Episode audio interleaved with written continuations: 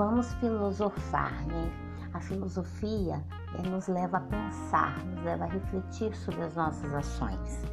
E pensar ética é pensar direitos humanos. A ética, no contexto dos direitos humanos, está intimamente relacionada.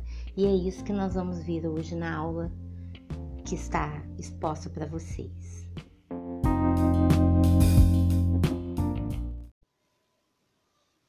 Falar de direitos humanos, a gente vai falar de ética.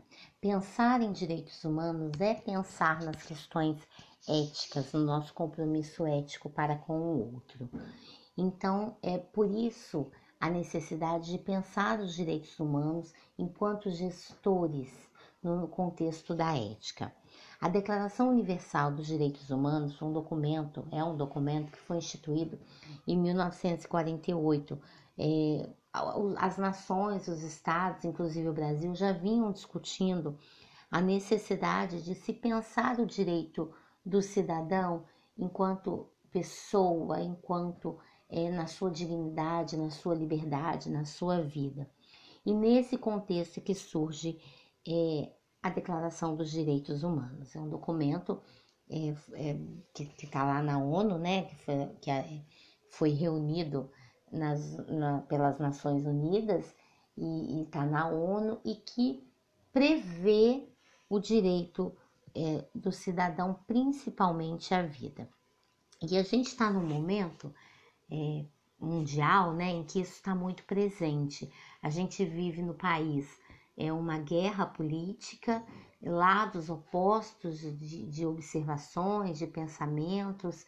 É, a gente está vivendo uma pandemia em que a vida está em jogo e, e, a gente viveu agora recentemente uma questão grave de racismo e tudo isso traz à tona os princípios éticos dos nossos pensamentos, da nossa, da nossa conduta e também é, a questão dos direitos humanos, que está toda hora a gente aí ouve falar é, dos direitos humanos, aonde, aonde acaba o direito humano e aonde começa a questão econômica, ou o contrário, ou, ou os dois estão intimamente ligados. E isso é filosofia, isso é ética, isso é filosofia.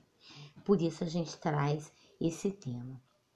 Quando a gente fala de direitos humanos, a gente fala da vivência humana. Da, é, não dá para falar de direitos humanos sem falar de vida. É, a consciência do outro, a consciência do meu direito, a consciência do direito do outro.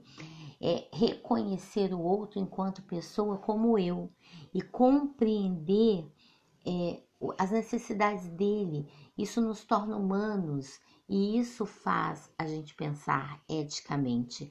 Quando a gente fala de direitos humanos e o que a, a própria declaração traz é um projeto civilizador, é um projeto de tornar a nossa sociedade mais humana.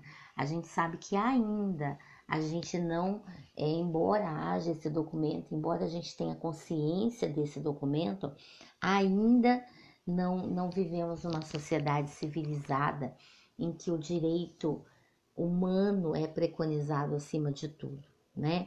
Então a gente ainda precisa falar dele, a gente precisa refletir sobre ele, a gente precisa trazer é, essa questão de direitos humanos, de ética, para dentro da nossa realidade, para dentro do nosso contexto de gestão. É reconhecer o outro, a necessidade do outro. O autor do texto que nós estamos trabalhando hoje diz que os direitos humanos são frutos de uma mentalidade secularizada, uma mentalidade que vem sendo construída há muito tempo. Os direitos humanos são o indício mais visível do processo de construção da nossa própria autoconsciência. E aí, quando a gente lê e relê os direitos humanos, a gente compreende que não é no outro, não é no direito e no dever do outro que eu tenho que pensar, mas é no meu direito e no meu dever, principalmente no meu dever para com o outro, que é aí que eu construo a minha autoconsciência e que eu trabalho a minha autoconsciência. Porque enquanto humano, é o que é falar de, de ser humano? Então, enquanto humano, eu sou primeiramente corpo. Eu tenho que me reconhecer enquanto corpo. Quantas pessoas que não se reconhecem, que não se aceitam, né? Quanto, quanto é, a escravidão, por exemplo, excluiu pessoas, deixou pessoas de lado, né? O próprio escravo ele não se considerava uma pessoa, mas uma máquina, né? um, um, um, um instrumento, e, e a gente precisa se reconhecer reconhecer enquanto pessoa, reconhecer o nosso próprio corpo, reconhecer a nossa vida. E, e, nesse contexto de nos reconhecer, a gente compreende a necessidade que a gente tem do outro, a necessidade da gente nos relacionar, de nos relacionarmos com o outro. É, nós reconhecemos enquanto humanos na dependência que nós temos do outro. Precisamos ser aceitos pelo outro, mas para isso precisamos aceitar o outro. Isso tudo nos faz humano. É, é, são essas condições, são essas consciências primárias é que nos faz seres humanos. O que nos torna humanos é o modo de viver com os outros e com o mundo.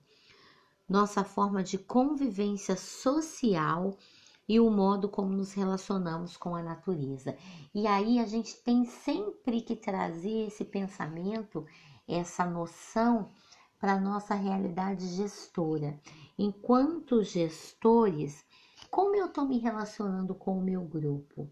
Como eu me relaciono é, socialmente? Como eu proponho socialmente as relações no meu contexto de gestão? Como a minha empresa se relaciona com a, com a natureza. Né? E aí é que a gente está pensando direitos humanos. E nesse contexto, a gente percebe que eu posso fazer assim ou de outra forma. Isso é, cabe a minha escolha. Aí cabe a minha escolha. E eu já sei que toda vez que eu tenho que fazer uma escolha entre o bem e o mal, entre o certo e o errado, entre o bom e o ruim, eu estou falando de ética. Então, viver de acordo é, com a premissa dos direitos humanos é viver eticamente, é viver no contexto da ética. Assim, para que possamos viver os direitos humanos, temos de nos relacionar com os outros e conosco mesmo, de modo a não negarmos nem aos outros, nem a nós mesmos. Aquelas relações em que nós somos obrigados a nos anular para o outro sobressair também não é correto, não é isso. A relação proposta no, na, na igualdade dos direitos humanos, ela é uma relação de equidade, é uma relação igual um olhar para o nosso passado recente, e a gente não precisa olhar para o passado, a gente pode olhar para o nosso presente, porque estamos vivendo esse caos, né? Um olhar para essa situação do mundo em que estamos vivendo, ou para o nosso passado recente, em que a gente vai falar de escravidão no nosso país, somos todos frutos dessa escravidão. Então, é, se a gente olha para esse contexto, presente ou recente, ou do passado recente, a gente vai conseguir compreender a necessidade de, de se estabelecer para si próprio, num contexto pessoal, e para a sua organização, para a sua empresa, num contexto profissional, um projeto educativo, do, no qual os direitos humanos deixam de ser apenas um discurso e se tornem uma prática efetiva. Uma sociedade civilizada, né?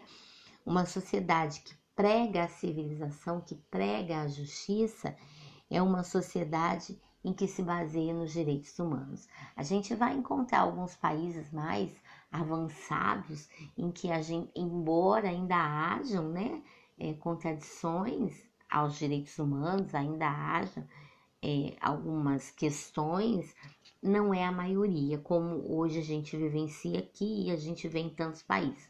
Não é a maioria. Existem países que já compreendem essa necessidade que o bem só vai ser de todos quando eu perceber que tem que ser para o outro. Quando eu consigo pregar o bem para o outro, é, mais facilmente esse bem será para todos. E aí a gente pensa que os direitos humanos, eles só se consolidam a partir da prática da ética, a partir das nossas ações baseadas na ética. E o que é ética nesse contexto de direitos humanos? É a ética que prega a dignidade, a equidade, a qualidade de vida para mim e para o outro, a justiça, a liberdade, a segurança, a ordem e tantos outros contextos de paz do qual os quais nós precisamos viver, pra, para viver bem.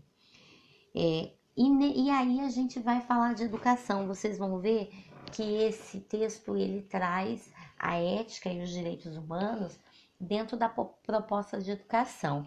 Por que educação? Porque a gente se educa todos os dias. Porque não é quando você estiver formado dentro da sua empresa, na sua organização, que você não vai mais precisar de falar de educação. A educação é uma prática de formação. Você precisa se formar se reformar todos os dias, se educar todos os dias, né? Crescer, aprender e incentivar isso aos seus colaboradores.